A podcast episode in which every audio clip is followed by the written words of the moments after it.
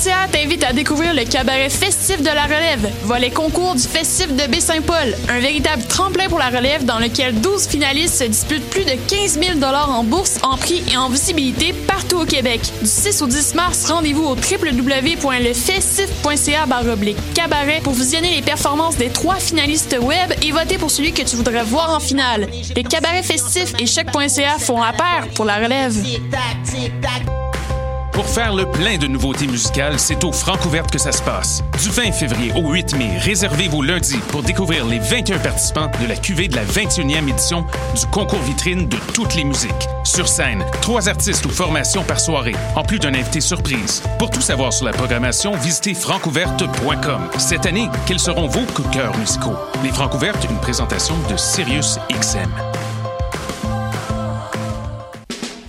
Les productions Nuit d'Afrique présentent la 11e édition des Silidor de la musique du monde. Les Silidor, unique distinction musicale qui souligne le talent des artistes en musique du monde, vous invite à découvrir 36 groupes. Dans le cadre de ces concerts vitrines gratuits, venez voter pour vos artistes coup de cœur tous les mardis et mercredis jusqu'au 12 avril au club Balatou. Les Silidor, le prix du public qui fait grandir le monde.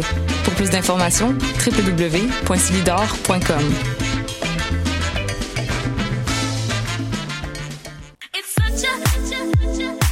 60 minutes de bonheur et de pas de danse.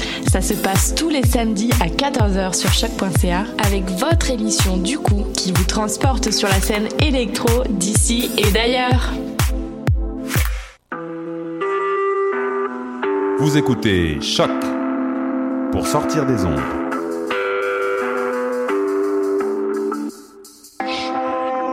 Podcast, musique, découverte.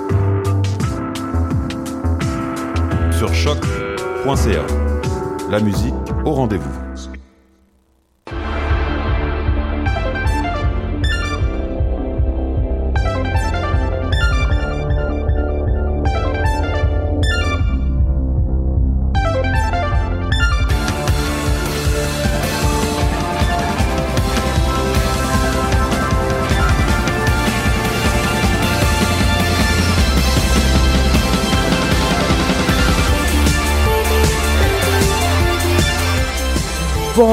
Bon 8 mars à tous ceux et celles qui nous écoutent. Euh, c'est la journée internationale de la lutte pour les droits des femmes.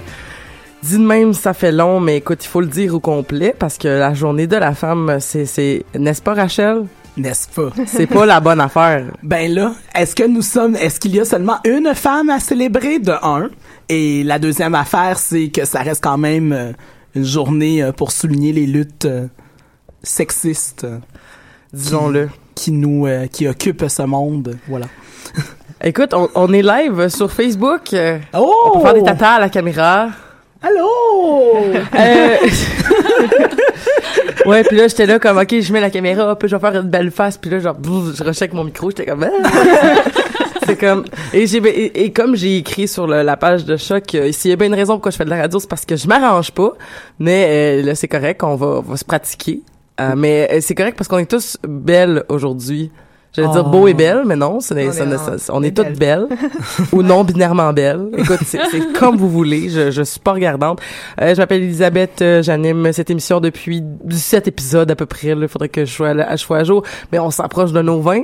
Oui. Oh. Le, le un cinquième de ça. Lentement mais sûrement. ça s'en vient. Ben, c'est chiffron, ça se souligne. c'est ça. Euh, il y a deux nouvelles Amazones avec nous aujourd'hui. Je vais commencer euh, par la personne à ma droite, euh, Rachel. Allô? Allô Rachel, comment ça va? Ça va bien toi? Ça va super bien Rachel qui, on est collègues depuis Pop en stock. En Tout fait. à fait. et j'aimerais ça qu'on parle du Vampire Lift avant qu'on commence l'émission. non, que je n'ai pas voulu essayer. je me suis dit que j'allais laisser faire. Le Vampire Lift euh, à la dernière émission de Pop en Stock où Rachel et moi on était ensemble, on, on, on a parlé de des des, des seins. Donc, Tout à fait. Euh, et euh, Nadia, c'est Nadia ou c'est toi qui as amené ça? C'est non, c'est Nadia Serayeko. C'est Nadia Serayeko qu'on dit bon qu'on dit bonjour. Allô Nadia, si jamais tu nous regardes. qui, qui dans le fond, euh, c'est ça, nous a présenté le, le, concept du Vampire Lift qui était de se faire prendre du sang euh, de se faire faire euh, de se faire faire euh, retirer du sang pour le faire réinsérer dans notre poitrine pour avoir des beaux seins fermes et qui Oh, mon remontaient. Oui, oui, oui, cette chose, cette chose existe. Et Nous avons fait des blagues en disant que Ouais. euh, qu'on pourrait se faire faire ça tout ensemble, mais disons que c'est un peu euh, effrayant. Donc voilà, ça s'appelle un vampire lift. On en apprend tous les jours. Es-tu contente de connaître ça, Megan? je sais pas, je vais, je vais y penser. Mais ma question, c'est est-ce que ça fonctionne? Ben on l'a pas testé. On l'a pas testé. On, Mais- on, a- on en a fait que des blagues, tu sais, on l'a pas vraiment testé. Mais en, fait, ce que je me suis dit sur le sur- quand on s'en est parlé, je pense que le, le point qu'on avait dit, c'était que ça doit pas vraiment rester fonctionnel très longtemps. Non, fait que c'est tu sais, ça. ça doit être un Ça doit être quelque chose qui, qui nécessite de l'entretien, j'imagine. Ben, comme la plupart des implants mammaires, je trouve ça très drôle. C'est comme si on faisait un spin-off des, des, de l'épisode des seins, mais c'est pas grave. Mais tu sais, moi, que- j'ai payé 45 pièces pour une manicure qui va me toffer deux semaines, puis je trouve ça déjà cher. Fait que imagine payer, je sais pas combien de, de dollars pour euh, se faire euh, ré-shooter du sang ailleurs, euh, qui durera peut-être pas plus que quelques heures. Là. Fait Parce que le sang, ça circule quand même. Ben c'est ça. c'est ça qui arrive. Ben, Hey, Quelle bonne euh, mention. On- Vraiment. Ça fait plaisir. ben, cette grande vérité euh, venait de Ro- Roxane. Oui, Roxane, bonjour. qui est à sa première émission, Ouais. qu'on s'est présenté tout à l'heure, puis on s'est rendu compte qu'on était assis dans le même cours pendant, l'une à côté de l'autre pendant trois mois. Ouais. Fait qu'on est euh, bravo pour nous, bravo pour On, nous. on est forte, on est forte. Euh, Roxane, donc tu tu tu as fait un changement de programme ou t'as fini ta majeure, puis là tu t'en vas en études euh, sur sur les jeux vidéo? Ouais, exactement. Je suis à la maîtrise en études de jeux vidéo euh, à l'Université de Montréal. Et donc, c'est ça. J'ai une majeure en philosophie, une mineure en études de jeux vidéo. Donc, on se dirige, on se dirige vers un petit peu la, la narratologie dans le jeu vidéo et le jeu, le jeu vidéo indépendant.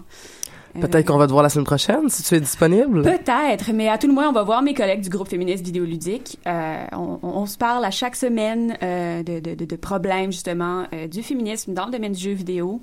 On a beaucoup de plaisir et c'est sûr qu'un un ou une de mes collègues va être là la semaine prochaine pour vous parler, si c'est pas moi. Euh, mais ouais, on va être là, c'est sûr. Parfait. Ben merci euh, beaucoup Roxane d'être avec nous puis Megan, euh, Megan qui est avec nous aujourd'hui.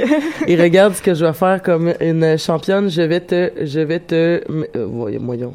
Hey, je vais je vais vraiment m'habituer avec cette euh, mais pour l'instant ça mais regarde On magie. tranquillement aux caméras. Voilà, et magie, euh, tu es maintenant euh, tu sais toi qui viens faire notre chronique aujourd'hui. Oui.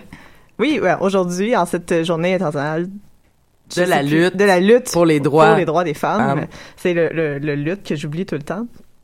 Donc, euh, je vais faire une petite chronique aujourd'hui. euh, pas sur, je suis pas très bonne avec justement les, la, la politique et compagnie. Alors, je vais y aller plus dans mes dans mes intérêts personnels et je voulais souligner euh, les personnages féminins qui m'ont le plus marqué dans ma vie, dans mon enfance, dans ma vie adulte, et que je trouve que qui sont un, exemple justement de narration complexe et, euh, et nuancée.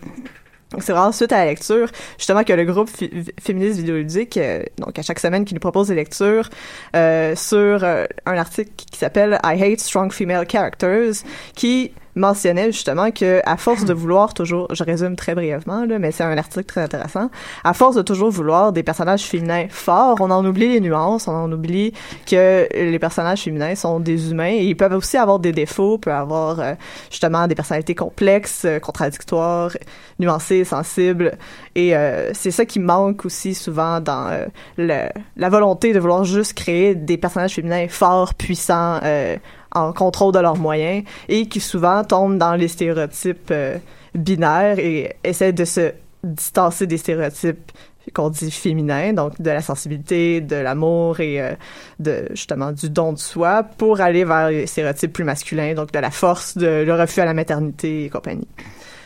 Donc, ça, et une autre mention, euh, c'est aussi sur qu'est-ce qu'on avait déjà parlé ici, c'est le syndrome de la Schtroumpfette, qu'on appelle, comment on appelle, c'est lorsqu'un seul personnage féminin ou autre, racisé et compagnie, euh, est seul, justement, dans une espèce de masse d'hommes blancs dans les œuvres et a soudainement la responsabilité de représenter le genre féminin dans toute sa complexité, alors que c'est impossible. Donc c'est sûr qu'il y a certains personnages dont je vais vous parler qui sont souvent des schtroumpfettes, mais c'est euh, la multiplicité de ces personnages qui fait qu'éventuellement on va avoir un portrait dans la fiction, dans la culture populaire euh, de de c'est quoi dans le fond qu'est-ce qui est avoir le genre féminin, mais aussi euh, des, personnages féminins bien construits, bref. Donc, il n'y a pas d'ordre hiérarchique, il n'y a pas un que je préfère plus que l'autre dans les personnages que je vais vous mentionner, dans mon top 4 parce que je, je voulais juste en dire quatre, je voulais pas empiéter trop sur le, le reste de l'émission.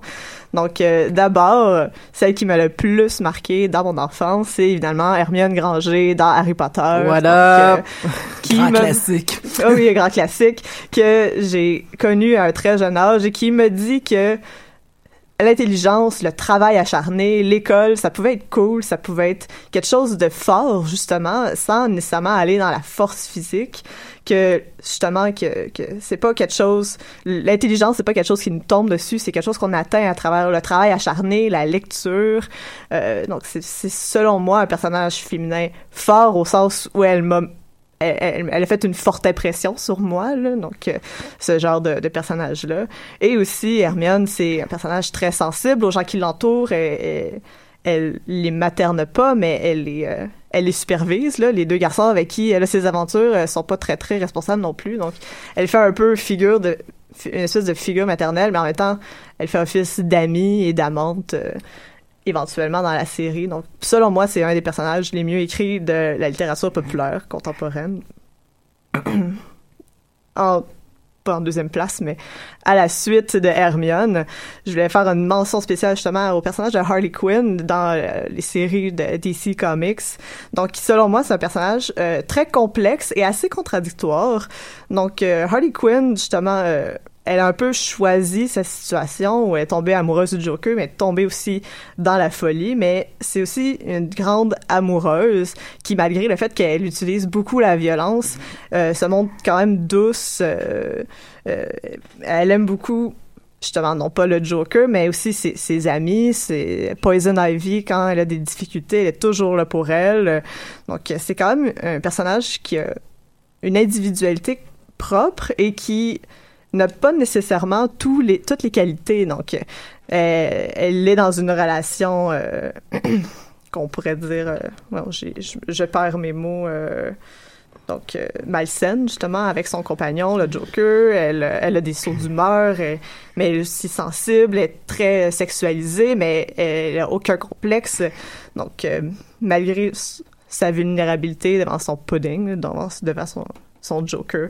Donc, selon moi, c'est un, bon exemple, justement, dans les comics, d'un personnage complexe et nuancé, mais pas nécessairement euh, tourné vers toutes les qualités du monde. Donc, c'est un personnage qui se met qui est vulnérable et qui se met justement dans des problématiques qui peuvent être résolues éventuellement.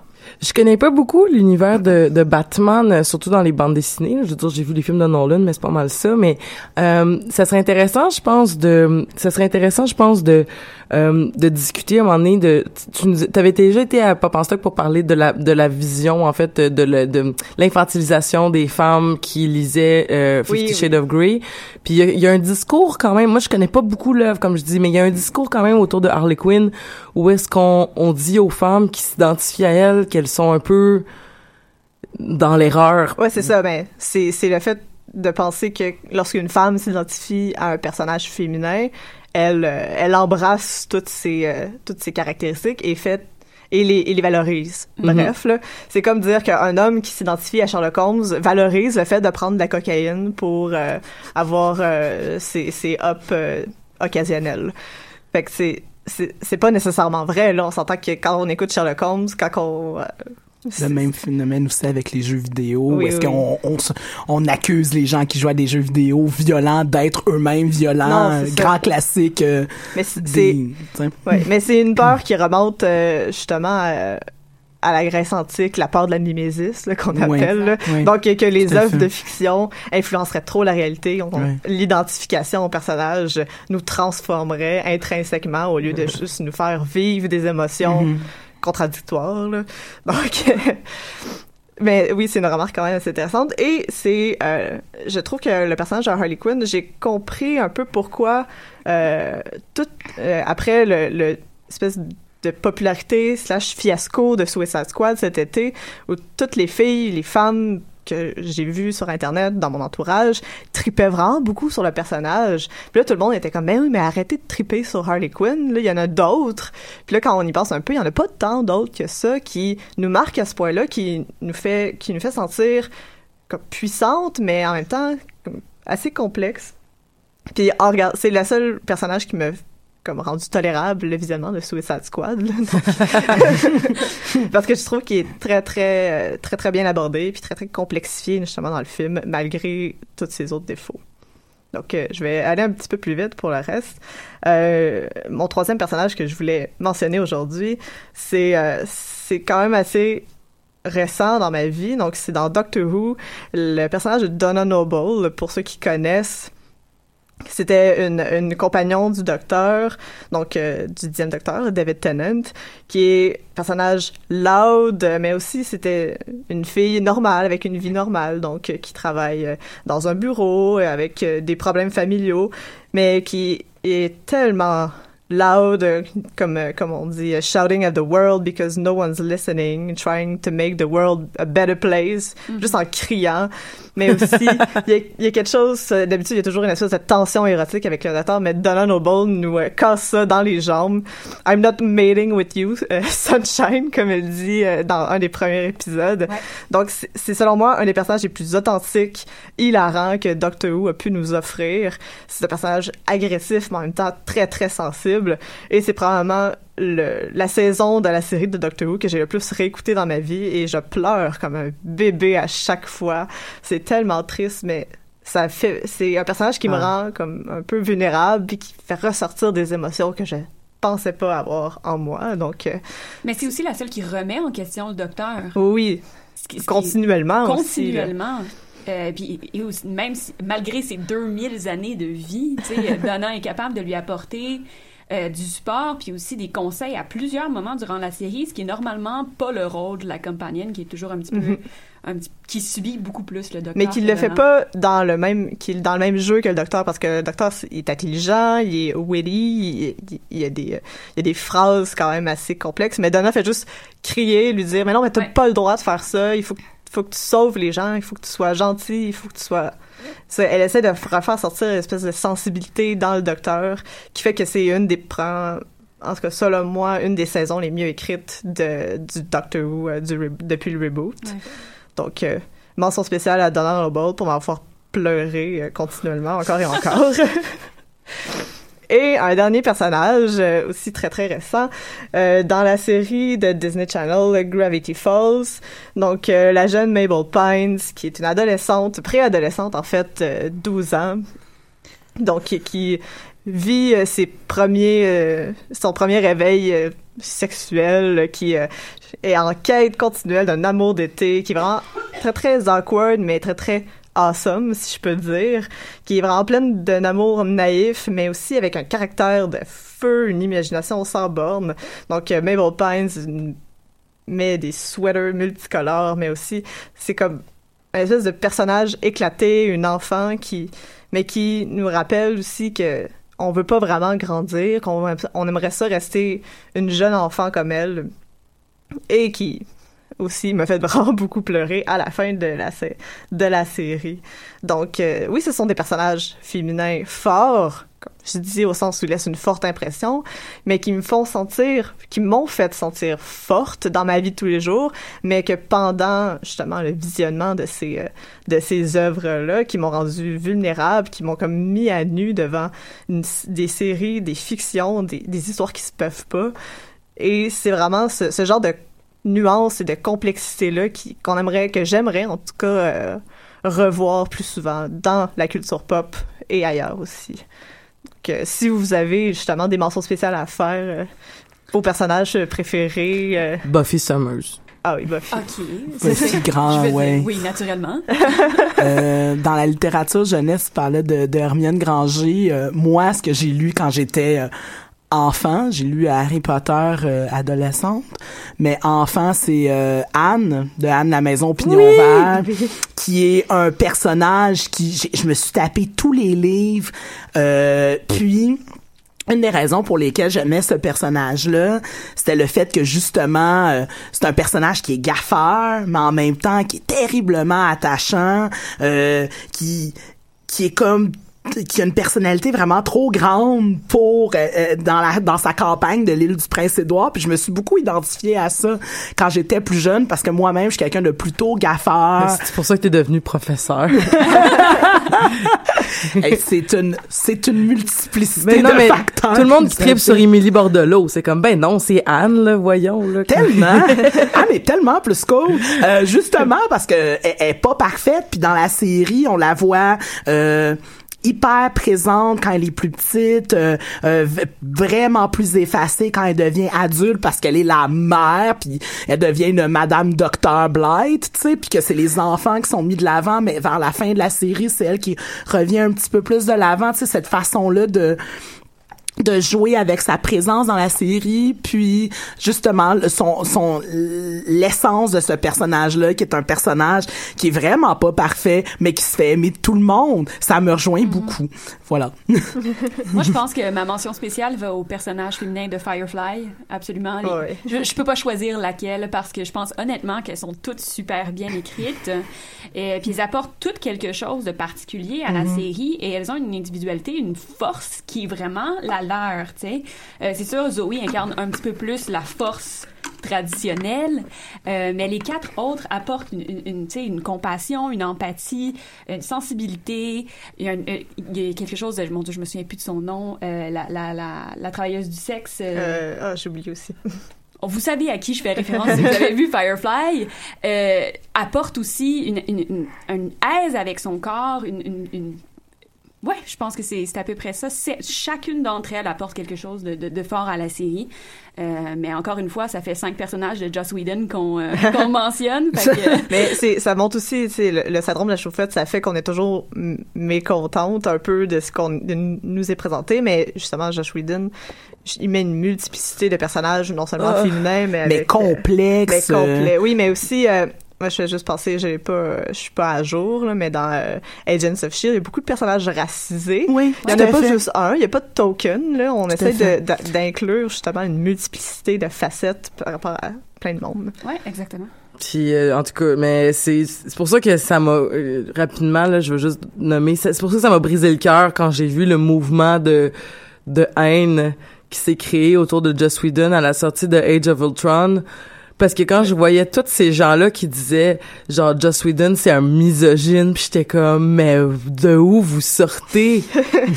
Voyons donc, c'est, c'est, c'est... Seulement, seulement parce qu'on refuse à Black Widow le fait de vouloir un enfant. C'est les fans qui refusent ça, là. C'est pas Josh Whedon.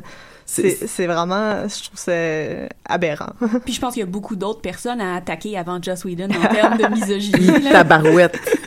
Hi, tabarouette. OK. Bon. Maintenant que c'est fait. Revenons à notre sujet principal, en fait, parce qu'aujourd'hui, on va parler de littérature. On continue dans notre super belle série hors film et hors... euh, ça va prendre du temps, en fait, avant qu'on va recommencer à parler d'un film ou d'une série télé. Mais euh, parce que je me disais au début, on avait beaucoup parlé de, de, de, de téléséries, on a beaucoup parlé de films. Et là, je me suis dit, on va essayer d'explorer d'autres fandoms. Et ben, dans le fond, non, c'est pas vrai, parce qu'il y a eu des films et des séries télé, puis des séries de livres. C'est comme une œuvre complète qui est allée chercher tout. Il y a même eu des jeux vidéo. Écoute, c'est on- vrai mais j'ai pas joué aux jeux vidéo, par exemple. Et Moi, un- oui. et un jeu de table aussi. ouais. Ah, un jeu de table? Ça, je le savais pas par pas, contre il- Oh my god, il nous, il y a, il y a sûrement des BD aussi, j'imagine, là. Écoute, il manque juste le biscuit chinois puis on a fait le tour, là. Mais, euh, on va parler bien sûr euh, de l'univers euh, étendu de Dune, euh, donc euh, Dune qui a été écrit en, qui a été publié en 1965 euh, et qui est un roman de Frank Herbert qui a été suivi par euh, donc toute la série du cycle, le premier cycle de Dune qui a été suivi par euh, les prequel écrit par Brian Herbert qui est le fils de Frank, Her- de Frank Herbert et qui a été suivi aussi par euh, le chasseur de Dune puis là toutes ces affaires là, là mais comme que j'ai pas lu mais que euh, qui existent aussi. Toi euh, Rachel as-tu lu les livres de Brian Herbert? Je vais être honnête avec toi non. Mais c'est parce que tout le monde dit tout le monde dit que Brian écrit mieux que Frank Ah, ok. Est-ce que quelqu'un a lu pour confirmer ça? C'est vrai, toi, tu, Ouais, moi, toi. Non, je les ai pas lus, mais c'est également ce que j'ai entendu. Mm. euh, que mais c'est que c'est que bon par quoi on commence? Ok on commence comme ça euh, c'est c'est parce que c'est surtout que les personnages dans Dune là ils sont tellement tu sais, ils, ils- ils vivent le fatalisme. Ce sont des grandes personnes qui disent tout le temps « je n'ai pas le choix ». Mais c'est parce qu'on vit dans un monde, euh, dans Dune, le monde est déterminé. Il y a le déterminisme. Et, et de par le fait donc que tout le monde sait qu'ils sont dans un monde déterminé, il y a une espèce de lassitude qui va se créer où justement, euh, je me rappelle dans l'Empereur Dieu de Dune, où est-ce que là on va se dire comme là ça marche pas parce que on a créé un monde confortable où les gens étaient heureux, où on a créé des millénaires où les gens ont commencé à devenir de plus en plus bourgeois, puis là ça marche pas. Fait que là il faut qu'on faut qu'on trick tout ça pour que les gens redeviennent euh, faibles et rede- euh, faibles et assoiffés pour qu'on recrée un peuple fier. Et- Facile à mener et tout. hein. et mais c'est ça, mais là c'est comme c'est justement toute cette toute cette question-là du déterminisme à un moment donné m'avait vraiment tout tapé sur les nerfs dans une je commence avec un disclaimer là mais que justement j'étais comme pour tout ce que j'aimais en fait il y avait plein de choses que j'aimais mais j'étais comme man euh, c'est poche de voir des personnages qui font juste comme mais j'ai pas le choix puis je vais le faire mais en même temps il y a quelque chose à apprendre de ça de de, de voir tous ces personnages là se se dire voilà, je, je, je, je suis impuissant, impuissante devant la grandeur de, du- de mon chemin. Et pas tout le temps qui pas tout le temps du chemin doré, mais tout le temps des chemins. Est-ce qu'il y a quelque chose à apprendre de ce fatalisme-là? Euh, c'est une, une peut-être de justement, dans un certain sens, c'est un monde qui les dépasse, avec des enjeux qui les dépassent. Ça peut, euh, on, on peut euh, mettre ça dans dans un lien contemporain là avec euh, mon Dieu euh, euh, la destruction climatique euh, et tout qui qui qui dans le fin fond euh, ça aussi, c'est une façon de, d'être totalement impuissant face à tout ça, tu sais. Parce D'ailleurs, que- l'aspect de la nature est quand même assez important dans Oui. Dune. Donc, euh, Arrakis a déjà été une planète euh, où il y a eu euh, de la végétation et de l'eau. juste. Et Ouais. on l'apprend dans le premier tome, en fait, on l'apprend même dans les films, on le voit dans la série, Ouais. que c'était, comment qu'il s'appelle le docteur, là? Trouve... Kynes, je pense. Comment? Le, le, le- le docteur dans le premier livre, Mhm. je pense qu'il s'appelait Kynes. Mais c'est Kynes qui trouve de l'eau.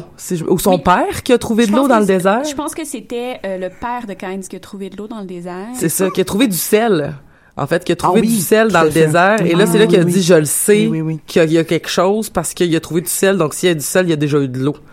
Et là, c'est de se dire comme, bon, ben, Arrakis, c'est une planète qui a été désertifiée. Et de par le fait qu'elle a été désertifiée, euh, on peut la sauver. Puis c'est exactement ce que fait les, le- le- les peuples autochtones de, de Arrakis en, en recueillant toute les, les, l'eau qu'elles peuvent parce qu'ils ils- ils souhaitent que ça continue. C'est, c'est, que, que ça recommence, en fait, à être une belle planète. Jusqu'à ce que l'étau 2-2, il soit... Ouais, c'est ça, c'est qu'éventuellement, ça apporte aussi une panoplie de problèmes, justement, avec l'extinction des, euh, des, des, euh, Mm. Des vers. des vers. euh, en ramenant justement la végétation et l'eau à Arrakis, on, on rencontre d'autres problèmes. Euh, fait que ça, ça apporte des problèmes un petit peu plus loin dans le. dans Mais ça, c'est Paul, Ouais. je pense que c'est pas la triade qui a cette vision-là, là, des vers de sable Ouais. qui meurent, hein, n'est-ce pas? Ouais. n'est-ce pas? Donc, faisons le tour. Qui a lu, vu, vu quoi? Rachel? OK, moi perso- moi j'ai lu les euh, les trois premiers de Dune euh, jusqu'aux enfants? jusqu'aux enfants exactement. Euh, j'ai vu également le documentaire de Jodorowsky et le film de David Lynch, euh, film relativement controversé pour peut-être des raisons qu'on qu'on qu'on discutera tout à l'heure. Euh, donc c'est c'est pas mal ça le, le portrait euh, de ce que j'ai vu et lu de Dune. Megan, tu as vu le documentaire, je crois. Oui, j'ai seulement vu le documentaire et j'ai eu un cours euh, de science-fiction. Donc, dans un des, une des séances, c'était sur Dune. C'est vraiment... ma connaissance de Dune s'arrête là. Dans, dans un, dans le, un science-fiction Euh, littérature? Oui, c'est ça, euh, dans le, au bac en littérature à l'UQAM. Donc, avec euh, Gloria Escamel qui nous a parlé en long et en large de Dune et principalement de, justement, de la maison des mères, donc euh, de la religion. euh. Ah, mais ça, c'est intéressant. Oui, ça, c'est intéressant. Ça, c'est mon aspect préféré. Euh, moi, moi, qui ai lu, euh, la en fait, j'ai vu les mêmes choses que toi, Rachel. Mm-hmm. Euh, mais aussi, non, je les ai lus quand j'étais pas mal plus jeune, mais j'ai relu euh, le, le gros tome de Dune que j'ai dans mes mains. Vous pouvez euh, voir tout le monde. Euh, C'est Dune 1, ça? c'est Dune 1 euh, que j'ai relu super récemment, fait que c'est relativement frais à mon esprit. C'est bon, ça. Et vu et revu le fameux euh, film avec Sting. Euh, qui est un, un classique, euh, dans lequel, en passant, Patrick Stewart court à un moment donné avec un pug dans les mains, qui est officiellement ma scène préférée du film. Euh, donc ouais, c'est un peu ça. Il faisait quel personnage? Euh, je pense qu'il faisait Gurney Halleck, qui était le- l'espèce de barde, barde soldat euh, qui accompagnait aussi, euh, qui accompagnait la famille Atreides un peu partout. Ouais. Hey, il m'a pas marqué ben ben. Non, ben je- il, il est pas là très longtemps. Non, c'est ça. Il y a pas Je beaucoup pense de que je soupçonne que c'est probablement à cause du pug. c'est à cause du bug. mais, mais, mais dans les livres, dans les séries, dans le- tu sais, je- je- c'est tellement, c'est un univers tellement euh, extravagant. Je veux dire, les personnes sont sont habillées de façon caricaturale tout le temps. Euh, Il y, a peut-être genre Paul Atreides là, qui est un peu plus, euh, euh, comment je pourrais dire, euh, qui est un peu plus euh, euh, ben, ben, par le par le fait que c'est un adolescent puis qui porte pas grand chose de de de tu qui porte pas des grandes tenues de soirée tout ça mais les autres écoute là que ça soit la, la princesse que ça soit les Bene Gesserit que ça soit les navigateurs ben les navigateurs il faut dire aussi qu'ils sont rendus euh, ils sont rendus où ils sont rendus là. Faut leur donner une chance mais ils sont tous habillés là avec des grands chapeaux puis des espèces d'épaulettes qui finissent plus puis tu sais genre le baron Harkonnen il est pas juste méchant il est gros puis il est laid puis il peut plus marcher tellement il est gros puis là comme il se promène sur un espèce de petit divan qui ben une petite euh, un, espèce de, de pouf qui vole tu sais parce qu'il est gros puis il est laid puis il est méchant puis il est pustuleux puis là c'est comme ça finit plus là tu sais c'est c'est ça que je disais par rapport à l'écriture de Frank Herbert c'est que les choses sont sont grosses C'est gros. gros. C'est c'est foisonnant. C'est peut-être une, aussi une des raisons pour lesquelles tu sais on, on parle souvent euh, une, une des choses euh, qui est relatée qui est relatée dans le dans le documentaire de Jodorowsky c'est à quel point c'est difficile d'adapter en images euh, cet univers-là, probablement parce que il y a, y a tant de détails, parce que c'est gros, parce que c'est extravagant, parce que c'est... Euh, c'est euh, c'est difficile de pas avoir l'air juste un peu comme d'une peinture surréaliste là, justement. Exactement, oui, oui. Cette, cette nuance-là entre représenter l'univers et que ce soit trop, euh, c'est c'est ce qui est le plus difficile à, à, à voir, à, à voir, à projeter sur grand écran C'est drôle sur que tu parles- petit écran. C'est drôle que tu parles du surréalisme parce que justement, Jodorowsky avait engagé Salvador Eh ben. Dali pour jouer dans son film. Donc ça donne à peu près euh, une idée de l'ampleur. Ouais, ouais, sais. fait. Mais est-ce que c'est peut-être pas ça qui est arrivé avec le film de, de, de David Lynch, justement? Cette espèce de, il a essayé de représenter cette, cette- ce foisonnement-là, puis ça, ça finit par être une caricature Totalement. un peu ridicule, avec Sting en chess. Euh, Ouais. Fait je- qui se bat au bâton qui se bat Ouais. au bâton. Ouais. Euh, fait que c'est peut-être justement ce- ce- cette grandeur-là qui a ess- on a essayé de représenter à l'écran, puis ça a juste pas fonctionné. Ça, ça a fini par être caricatural, Euh, ridicule.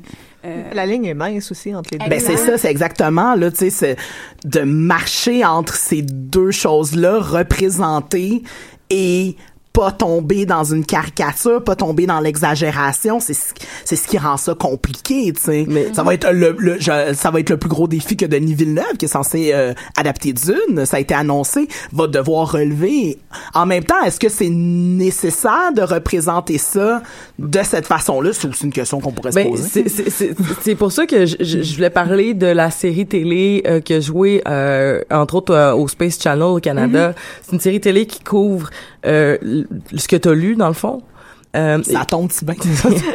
et donc qui couvre de Dune, le Messie, puis les enfants, puis euh, ça dure à peu près en tout pff, quelque chose comme je pense que c'est je pense qu'en tout ça dure 18 heures. Si t'écoutes tous les épisodes, là, c'est comme des, c'est un peu comme des Sherlock là, c'est des épisodes d'une heure et demie, deux heures là, puis il y en a pas tant que ça, mais c'est juste que tu les écoutes toutes, puis euh, ce qui est intéressant, c'est peut-être le manque de budget ou euh, je sais pas trop quoi, mais ça fait qu'il y a des il y a des trucs qui sont très très très caricaturales, euh, justement comme le personnage du médecin qui est habillé de sa façon super extravagante.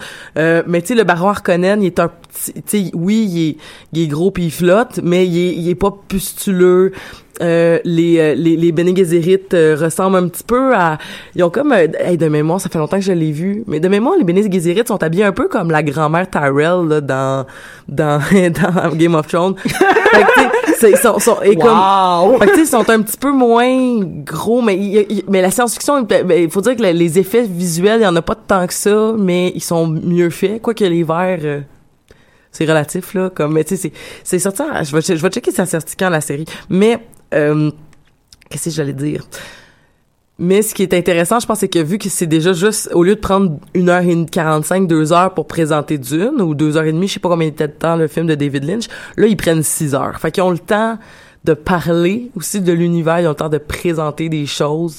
Euh, on parle, on, par- on prend vraiment le temps d'expliquer, tu sais, le rite, euh, le, le rite des larmes chez les, chez les, la peuplade autochtone de, de, de. On prend le temps de, pla- de placer c'est quoi une Bene.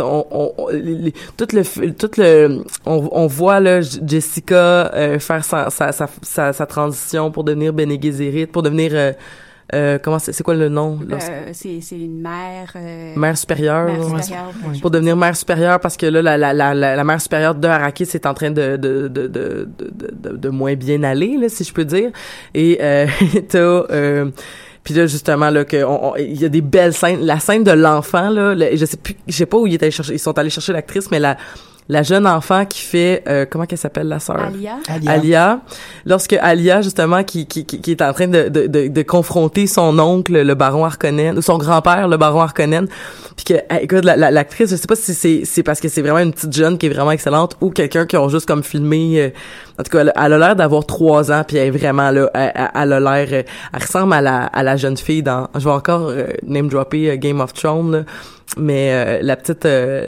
la petite euh, qu'on a connue dans cette la dernière saison là que du Stark là Oui, le, le- ah, Mon Dieu, je me souviens plus. euh, c'est c'est pas Mormon. c'est- Ouais. Ouais, ouais, c'est la, la jeune Mormon. Juste, elle est pareille, là. Tu sais, genre, euh, super assassine, puis elle a les gros yeux bleus, là, que de genre, genre, j'ai beaucoup trop pris d'épices. puis elle est comme, mon frère s'en vient de tuer. C'est comme, puis là, tu vois les adultes, là, qui courent autour d'elle, puis il est comme, tu me fais peur, tu me fais peur. Alia, qui est un personnage qui fait de la, ça me fait de la peine lorsqu'elle meurt dans les enfants, euh, dans les enfants de Dune. Parce que c'est que, c'est, encore une fois, c'est le fatalisme, mais c'est comme, on l'a envoyé se faire sacrifier pour le bien de tous, puis euh, qui, qui, qui, a, qui a viré folle, puis qui, qui, qui est une espèce de, à la fois une espèce de, de, de, de martyr, mais aussi un, un tyran. Parce qu'elle Mais est possédée par l'esprit de son grand-père, euh, Harkonnen, le gros méchant suspendu, d'ailleurs. mais qui était des mais, mais qui était aussi quelqu'un qui a le même problème que une euh, euh, une voyons euh, et là je perds mes noms de de- d'autres fandoms mais la jeune fille Kristen Dunst dans Entretien avec un vampire on voit de Oh, qui je parle oh oui, la- Oui. comment? Oui, euh, oui, mais on, on- je pense pas qu'on sait. hey, là, je- mes noms viennent pas aujourd'hui Mais là. oh oui, on- la jeune vampire dans La jeune dans vampire. Dans Vampire. Même même affaire tu sais je veux dire c'est c'est c'est c'est un adulte dans un corps d'enfant Exact. ouais. Mais au moins, elle, elle peut grandir puis elle peut vieillir, tu sais. Fait que ça, c'est- ça, ça, lui a- ça lui donne ça. Mais tu sais, je pense euh, dans, dans dans une des choses que Jodorowsky dit dans, dans le documentaire, c'est le fait que euh, pour lui, cette œuvre-là a quelque chose de très christique. Puis Ouais. dans le fond de, de dans le catholicisme ou dans le christianisme en général, ben il y a cette figure sacrificielle, il y a cette notion de sacrifice et de fatalisme. Donc en quelque part, c'est pas très étonnant que ce soit aussi représenté dans la série parce que cette série, en tout cas, bref, le, on s'entend que son adaptation était tirée d'une série et donc par conséquent, Mais tout à fait. Puis, tu sais- tu sais, euh, juste le fait que t'as des personnages comme Paul Atreides qui s'en va vivre dans le désert, puis Oui, qu'on oui. sait pas s'il est mort ou pas. tout à fait. Puis c'est, mais c'est pas, puis c'est lui le Messie, tu sais, c'est pas, c'est pas, c'est pas le Dieu, c'est lui, c'est le Messie, tu sais. Mm-hmm. Puis, puis il est pas à l'aise avec cette, euh, cette, cette, cette, euh, cette, notion-là, mais là il va envoyer. Il, il, il, il va se sauver, il va se sauver pour justement, il va, il va devenir un preacher dans l'empereur, dans les empereurs, dans l'empereur Dieu, puis justement il va dire que il va il va critiquer le, le pouvoir établi puis il va dire que euh, c'est pas vrai il faut pas suivre ce, ce chemin c'est lui qui c'est lui qui va parler du golden path? Oui. Euh, c'est pas son fils? mais c'est son fils son qui va fils, oui. qui va- non mais son fils va le en suivre parler. c'est son fils qui va le suivre le golden path parce qu'il Ouais. va dire toi t'étais pas prêt mais moi je suis prête à le suivre Ah oui, oui, oui, tout à fait, C'est son ouais. fils qui a la, la vision de c'est la seule manière Ouais. de, ouais, de continuer. euh, le- ben, en fait, de pas arriver à l'extinction de l'humanité. là. Ouais, ouais. puis et, pour- et pourtant et pourtant. Ah mon dieu c'était Ben, bien c'est ça le problème, épouvantable. c'est qu'on a affaire à des personnages, et certains personnages seulement, là, qui, qui, qui peuvent avoir une vue entière sur toutes les possibilités du temps et de l'espace, et voir ce qui va arriver, puis essayer de, de, de bouger un peu les pions de, de l'univers tout entier pour arriver à, à, à- à aboutir à un projet que eux seuls ont, auquel eux eux seuls ont accès. Euh, fait que, tu sais, c'est toujours un petit peu le, le- le poids de, de, de, de, de- voyons, c'est l'empire repose sur eux, mais en même temps, euh, ni Paul ni ses enfants veulent vraiment avoir cette responsabilité-là. Puis même Paul, quand il, a, il commence à devenir justement à, à comprendre à quel point il devient une espèce de messie pour pour la population d'Arakis, se pose la question est-ce que je veux absolument avoir ce pouvoir-là sur les gens? Parce que à partir du moment où je l'ai les, les, les gens qui ils nomment son djihad vont prendre le pouvoir et il pourra plus les contrôler aussi. Même si c'est lui qui a accès à ces, à ces visions-là, c'est quand même le peuple qui va être au pouvoir de la destinée, puis lui, il peut juste essayer de tirer les ficelles d'un côté ou de l'autre. Fait qu'il y a toujours cette, cette espèce d'idée-là de j'ai le pouvoir, mais je l'ai pas vraiment. Mhm. Que Qu'est-ce que je peux faire, tu sais? Ben, en fait, c'est plus j'ai le pouvoir, mais il pourrait facilement déraper avec les gens qui me suivent, en fait. Exact, ouais. Euh, il y a, y a ça, puis y a, là, j'ai tellement d'affaires qui me popent dans la tête en même temps, là, parce que je pense à tous les personnages aussi, justement, qui, qui, qui sont, qui font partie de cette, euh, de, de cette, euh, de, de ce, de ce groupe de personnes-là que tu nommais Roxane, qui étaient les personnes qui avaient le pouvoir de, de, de voir. Donc, on a l'empereur Dieu, mettons, avec euh, Leto 2-2. T'as, euh, parce qu'on se rappelle que Leto 2, il est mort dans le dans Dune. Mais Leto est mort dans Dune. Leto 2, il est mort dans Dune. Puis Leto 2, 2, ben... Mais je pense c'est juste Leto 2, là, mais bon, c'est pas grave. Puis, euh, mais t'as, euh, t'as les Bene Gesserit. Mhm. T'as... Ben, le Kwisatz Haderach, ouais, certaines, euh, le Kwisatz Haderach aussi qui a ce pouvoir-là. Mais dans, dans, il y a, j'aimerais revenir en fait sur l'aspect, euh, il y a des, il y a des trucs aussi dans, dans, dans Dune parce qu'on parlait de, là maintenant que t'as parlé de christianisme, de, de, de, de lien avec la, écoute, je pense juste à ça là, j'arrête plus de, ça, ça va vite dans ma tête parce que je me, je, je pense au motto qui, que les Bene se répètent sur la peur et sur le pouvoir de contrôler sa peur et que ça allait nous rendre plus forts. Mais c'est aussi que les Bene non seulement ont le pouvoir de voir dans l'avenir certaines Bene mais ils ont aussi le pouvoir de contrôler les esprits avec la voix, euh, la voix comme euh, la voix, je, je- mais pas comme la voix TVA là, mais tu sais, mais ça s'écrit pareil. Mais tu sais justement qui est le pouvoir ultime qui permet de faire, je vais, je vais contrôler ton ta tête. Puis là justement là que là euh, dans le film, dans la série du moins, c'est c'est c'est c'est quand les personnes prennent le pouvoir de la voix, euh, les, les les les personnages ont, ont soudain une voix super rauque. Euh, on dirait que ça vient de comme l'entièreté de parce que c'est ça, là, en fait, le pouvoir du Bene c'est le pouvoir de toutes les femmes passées qui, qui, qui, qui sont là depuis je sais pas combien de milliers d'années, Mhm. qui s'accumulent dans une seule personne.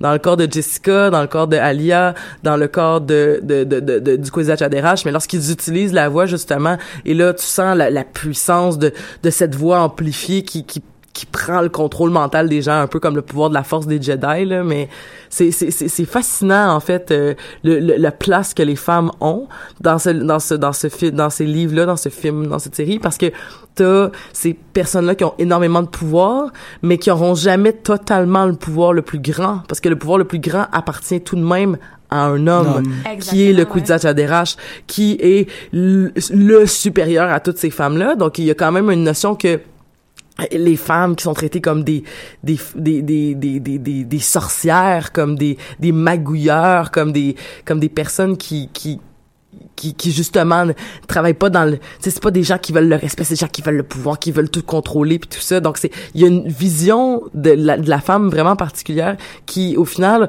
va être toujours ce- comment dire écrasé par l'homme qui va avoir le pouvoir que ça soit lorsque c'était Paul mais lors, qui s'est marié avec la la, la princesse euh, Iru, Irulian, Iru- Irulan. Irulan, Irulan, lorsqu'il va se marier avec Irulan, qui va, qui, qui Irulan va être en amour avec lui puis qui va dire, moi, j'aime Shani, moi, je me fous de toi, tu vas être ma, ma, ma, ma, ma parure, tu vas être ma personne d'apparat.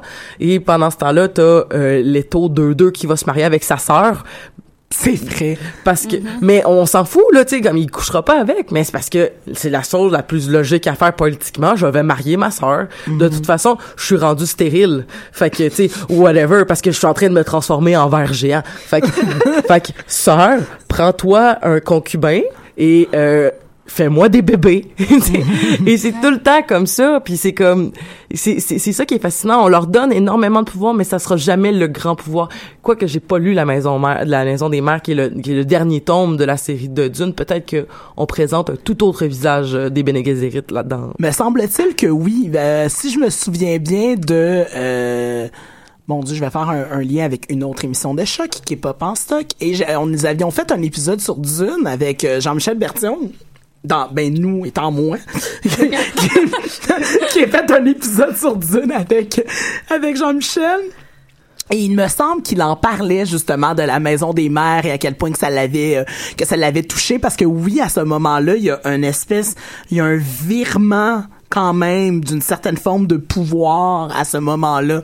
Euh, si je me souviens bien, je n'ai pas pris ça en note, mais il me semble qu'il en avait parlé en disant que à ce moment-là, il y avait une euh, il y avait un, un réel euh, comment dire un, un réel pouvoir qui, était, qui en était venu mais je n'ai pas lu le livre et je ne me souviens pas parce- très exactement de qu'est-ce qu'il m'avait dit Probablement parce qu'elle con- qu'elle contrôle les- l'épice. exact Et le, per- la personne qui contrôle les épices contrôle l'univers. le monde le monde. Mais il y a aussi l'idée, tu sais, qu'elles sont quand même un peu, même si on- elles ont des pouvoirs extraordinaires, Ouais. ils peuvent contrôler la destinée de l'univers en, en tirant des ficelles doucement. Euh, ils sont, sont quand même un petit peu. euh, ils restent dans un rôle de mère. Mhm. euh, à, à tout ben ne serait-ce que par leur nom Ne serait-ce que par leur nom. la mère les mères supérieures rappelons-le Exactement. Et puis, puis je pense que, outre le fait que personnellement, moi, je trouve ça fascinant, euh, le, le, le, le groupe des Bene Gesserit, euh, je pense que c'est problématique. Puis c'est, ce que j'ai lu récemment, ça a été relevé que de toujours camper ces, ces, ces femmes au pouvoir-là dans un rôle de mère reste problématique. Euh, Jessica qui commence par être la mère de Paul, puis finit par être la mère de tous les gens de Arrakis. Oui, tout à fait. Euh, tu sais, il y a une transformation qui, est- qui est très importante pour le personnage de Jessica, mais elle reste quand même la mère. Puis on reste là-dedans, puis on voit jamais, un- le- les autres facettes de la, de la personnalité de Jessica, qui honnêtement, j'adore le personnage de Jessica, puis je pense que sa transformation aurait pu être tellement plus intéressante si on avait été un petit peu au-delà de cette ce- ce- ce- ce- ce- cette volonté maternelle là.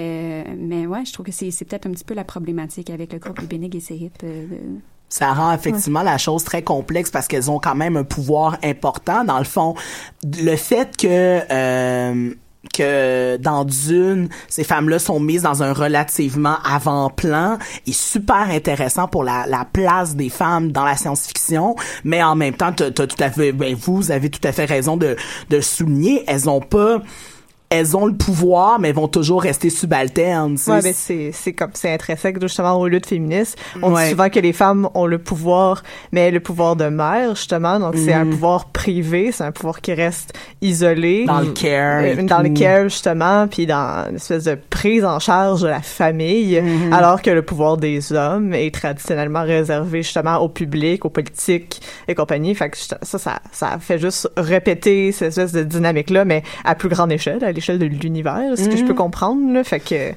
il y a aussi le fait que, comme tu disais, les, les Bene Gesserit sont aussi considérés par les gens qui ne connaissent pas l'ordre de l'intérieur ou de près, sont considérés comme des sorcières. Fait qu'il y a quand même cette espèce de stigmatisation là des femmes aussi Mhm. qui est Malgré présentée tout, ouais. malgré tout. Puis tu sais, tu Euh. disais que t'aimais beaucoup le personnage de Jessica, mais Jessica est un personnage qui, dans son rôle de mère, vu que c'est la chose la plus importante qu'elle représente dans le premier tome, euh, est remise en question par tout le monde, surtout Mhm. par les Bene Gesserit elles-mêmes, parce que sa mère, c'est la chef des Bene Gesserit. Ben en fait, euh, je pense pas que c'est sa, sa mère, euh, mais dans le fond, elle a, elle a désobéi aux ordres du Bene Gesserit qui lui avait demandé de produire une fille avec le duc Leto. Puis à la place, elle a eu Paul. Donc les Bene Gesserit sont un peu fâchés contre elle parce qu'elle a un petit peu changé les plans euh, qui étaient qui étaient mis en place depuis des générations et des générations euh, de, de, de, de, savoir. Donc Ben, c'est ça. Donc, un peu, ouais. elle a pas, elle a pas mis au monde la bonne personne. Euh, elle a pas non plus, euh, elle a pas non plus euh, comme. Elle elle a montré à son fils l'utilisation des pouvoirs des Bene Gesserit, Ouais. ce qui fait pas l'affaire au monde. Mais ce qui m'en vient à une de mes scènes préférées de Dune, qui est la scène du test de la peur de Paul, Mhm. qui est une scène magnifique dans tous les livres, films, euh, séries télé, tout ça. La scène où est-ce qu'ils lui mettent la main dans une boîte qui chauffe et qui chauffe et qui chauffe et qu'on sait pas. Et là, dans le fond, c'est le test ultime pour savoir si le garçon, parce que c'est pas un test, qu'on- je, je pense que c'est un, oui, c'est un test qu'on fait aux femmes aussi parce que Jessica se rappelle de la brûlure. Mais c'est pour différencier les hommes des animaux. Ouais. Et c'est pour dire que si tu es un homme euh, ou un, un- un homme avec un grand H, donc si tu es un être humain, tu euh, tu ne te euh, tu vas rester là et tu vas supporter la douleur malgré le fait que si tu enlèves ton bras, tu auras une tu auras une tu, seras piqué par un poison. Donc tu vas donc tu vas mourir. Euh, mais si tu si- si- donc la, la, la- solution des animaux tel un coyote qui a la main prise dans une dans un piège ça sera de se de se euh, déchirer déchiqueter la main pour pouvoir sortir de la boîte. Et là c'est là qu'on voit que Paul qui dans sa tête et ça on le voit dans la série là comme on voit sa main à travers la boîte comme qui s'imagine où justement on commence à voir les brûlures au troisième degré partout partout et qui reste là puis qui dit non je, je, je passe à autre chose. Puis là ça fait pas l'affaire de la ça fait pas l'affaire de la femme qui vient faire son test parce qu'elle elle, elle voulait tellement pouvoir blaster Jessica puis dire tu vois c'est pas une bonne personne ton fils puis finalement ouais qu'est-ce que tu veux? C'est le messie. On peut rien y faire mais bon mais il faut se rappeler aussi c'est drôle parce que ça m'a je me suis rappelé de ça tantôt en m'en venant euh, Dune, ça se passe dans une galaxie fort fort lointaine, dans un futur fort fort lointain. Puis Ça c'est vraiment intéressant parce que justement, à un moment donné, c'est, c'est super séparé de nous autres. Puis t'as juste un moment où, dans le Messie de Dune où t'as Paul qui se met à parler d'Hitler. Puis mais ça a comme pas rapport là, tu sais, il parle jamais de la Terre, puis il parle jamais de ces affaires-là, puis à un moment donné, t'as juste Paul qui fait « Je lisais des livres, puis là, ça a l'air qu'il y a, il y a une planète qui s'appelait la Terre, puis il y avait Hitler, puis il était fantastique, puis j'étais un peu en train de devenir Hitler, puis là, il est en, là, il est en train de virer fou, justement, en train de dire comme... euh, je, je suis en train de devenir un tyran puis c'est c'est comme les gens l'écoutaient puis tout ça puis c'est comme voyons donc Paul calme tes nerfs c'est pour ça qu'il est allé prendre une marche dans le désert là parce qu'il était comme maintenant que je t'aveugle j'ai rien d'autre à faire esprit je vais aller marcher dans le désert puis genre revenir ensuite pour preacher puis parler à mes enfants de 14 ans puis leur dire vous êtes inadéquats vous savez pas quoi faire. Puis c'est comme mais tu nous as pas élevés. En tout cas bref. Bon bref c'est c'est c'est pas vraiment arrivé mais dans ma tête c'est comme ça que ça aurait pu se passer il nous reste quelques minutes. Euh, on a, on l'a, on l'a droppé tout à l'heure comme information, mais t'as, euh, euh, t'as De- Denis Villeneuve qui va faire euh, l'adaptation de Dune, qui euh, on l'attend de pied ferme pour la- l'adaptation de Blade Runner. Blade, Aussi. Blade Runner qu'on, ouais. va mais tu sais moi mon j'ai pour mon dire que le livre puis le film c'est tellement pas rapport de Blade Non, Runner qu'il pourrait juste suivre plus adéquatement le livre puis ça serait déjà euh, les gens euh, s'ils se plaignent euh, ils vont ben regarde c'est la- c'est le livre puis c'est bien correct euh, fait que tu sais puis Arrival c'était bien on a bien aimé ça l'émission on a parlé on a fait une émission spéciale sur Arrival puis c'était c'était bien apprécié donc euh, moi, j'ai bien confiance en Denis, mais qu'est-ce qu'on veut? si Denis nous écoute, puis ça tombe bien, il parle français, fait qu'il va peut-être même nous écouter. si Denis qu'est-ce qu'on veut dire à Denis sur ça? Premièrement, bonjour Denis. Bonjour Denis. Merci d'être avec nous. Euh, non, mais moi, euh, ce que j'attends le plus des, je pense que ça va être une série. Je sais pas si ça a été confirmé que ça va être une série de films et non pas un seul film. Ben c'était c'était le- c'était le- c'était l'espoir de David Lynch, fait qu'on on lui souhaite le, le, le, le plus de bonheur Il possible. me semble que ça avait été, euh, c'était euh, fortement dans cette voie-là et que les les euh, les démarches allaient bon train pour que ce soit effectivement une série de films et non pas seulement un seul. Parce qu'en fait, la- la- je pense que la, la problématique avec Dune, c'est que c'est un univers beaucoup trop complexe pour être résumé à un film de trois heures. Euh, puis je pense que c'est un peu ce qui est arrivé aussi avec le film de David Lynch. Ça a été, ils ont essayé de rentrer le plus d'informations possible dans les deux heures et demie que dure le film, puis ça n'a pas fonctionné. Euh, je veux qu'on donne de la place, au, surtout à la dimension religieuse dans Dune, qui je pense Qui est centrale. Hyper importante. Qui est Ben, centrale à l'expérience de Dune. très juste. Euh, puis qui est au cœur, de, je veux dire, au cœur des, des croyances de tous les personnages dans Dune. Euh, donc, pour développer des personnages intéressants, il faut aborder la dimension religieuse avec profondeur. Euh, puis moi, c'est c'est ce que j'espère que tu vas faire, Denis. Mm. Euh, c'est c'est vraiment ça que je veux voir. Moi, Denis, je n'ai qu'une chose à te dire. Pas de pluie, s'il te plaît. À la fin du film, pas de pluie. Je sais pas pourquoi tout le monde se borne à faire ça. Ils ont fait ça dans la série télé, ils ont fait ça dans le film. Pas de pluie. Pas la tride, il peut pas faire tomber la pluie. C'est pas, c'est pas Storm, c'est pas, je sais plus. Comme, fais pas ça, Denis. On veut pas ça. Puis c'est ça qu'on disait tantôt, c'est que le problème avec ça, c'est que Paul est un personnage qui est élevé au statut de Dieu, mais qui n'en est pas, un. Puis ça fait partie de, de toute la problématique de la série. Euh, fait que si on lui donne le pouvoir sur la météo, ben on l'élève au statut de Dieu, puis ça vient briser.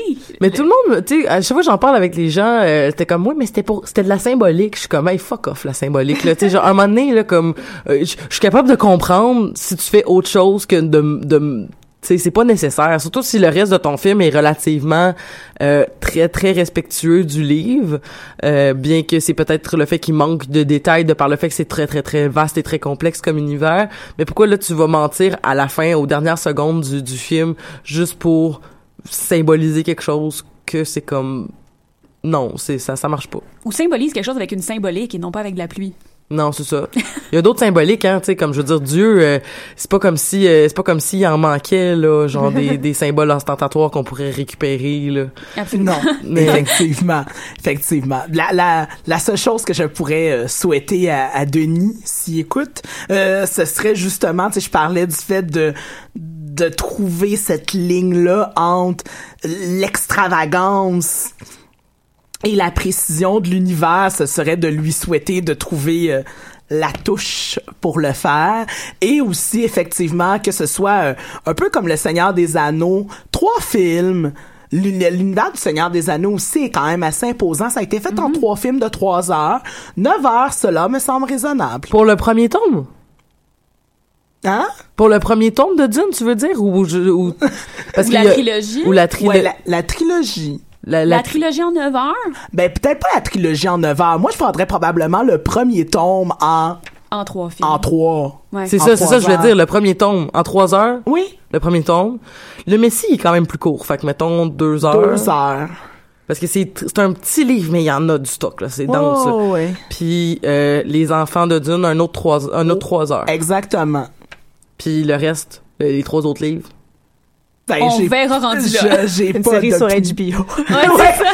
Et voilà, Et toi, voilà. t'as compris comment ça marche. On règle tout avec HBO. Ouais, hein. c'est ça. Ou Netflix. Ou Netflix. Ou Netflix.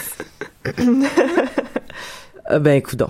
Ben coudon. Ben ok, ben euh, super. Puis euh, pour finir euh, rapidement, il nous reste euh, une, une dernière euh, minute, minute et demie. Est-ce qu'il y a autre chose que vous voulez rajouter, un, un, un props, un, un, un truc que vous voulez dire absolument sur Dune avant qu'on quitte? As-tu quelque chose à dire, Roxane? Écoute, je pense que j'ai pas mal dit tout ce que j'avais à dire. Je suis pas mal dans la même situation.